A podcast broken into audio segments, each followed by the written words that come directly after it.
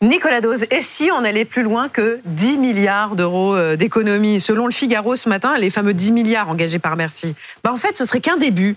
À quoi faut-il s'attendre? Eh ben, Visiblement, il y a des coupes qui se préparent dans la dépense sociale cette fois-ci. Pour l'instant, on a trouvé 10 milliards d'euros dans la dépense de l'État, le fonctionnement des ministères. Sauf que la dépense de l'État en France, elle est absolument pas délirante par rapport aux autres pays. Elle est comme partout ailleurs.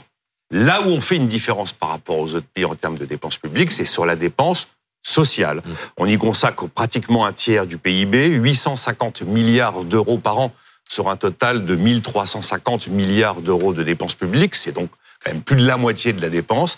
Ça représente, ramener à un habitant mmh. tous les ans, 12 550 euros à calculer l'adresse. Et c'est là, visiblement, que vont se concentrer les nouveaux efforts. Bon, mais dans le social, qu'est-ce qui est envisageable? La santé, alors il y a des choses que l'on sait déjà.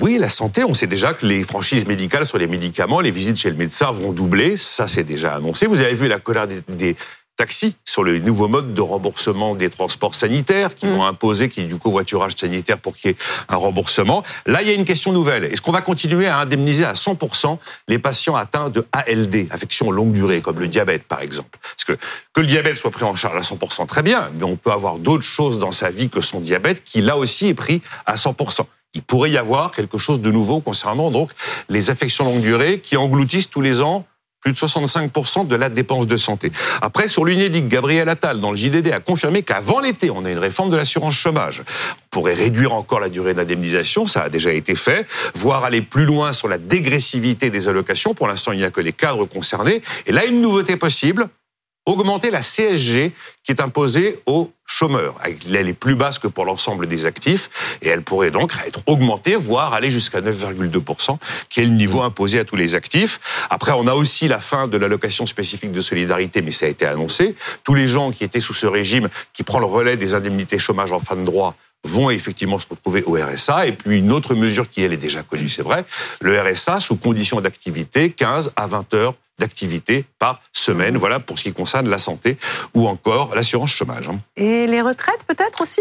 Ah ben Les retraites, comme c'est l'énorme pavé dans la mare, c'est là où on fait 4 points de dépenses de plus que le reste du monde. Hein. Donc c'est là où, où, où, les choses se jouent. Thomas Cazenave nous dit très clairement qu'il est possible qu'il y ait une sous-indexation des pensions de retraite en 2025. Ça veut dire qu'elles n'augmentent pas au même rythme que l'inflation. Cette année, elles augmentent de 5,3%, au même rythme que les prix. Ça coûte 14 milliards et demi d'euros d'un coup. Si on avait fait un point de moins d'indexation, c'était d'un coup, d'un coup, d'un seul, 2 milliards 700 millions d'euros qui n'étaient pas à dépenser. Et puis, il y a aussi une petite pique pour la famille. Gabriel Attal nous dit qu'il pourrait aller encore plus loin que François Hollande, qui avait commencé à défaire une politique euh, universelle dédiée à la famille pour en bah, faire déjà qu'on fait plus de bébés. Eh ben oui, mais ça probablement c'est un élément qui participe au fait qu'on fait moins de bébés. Aller encore plus loin sur le fait d'accorder les allocations sous condition de revenus, le Premier ministre ne l'a pas exclu. Merci Nicolas.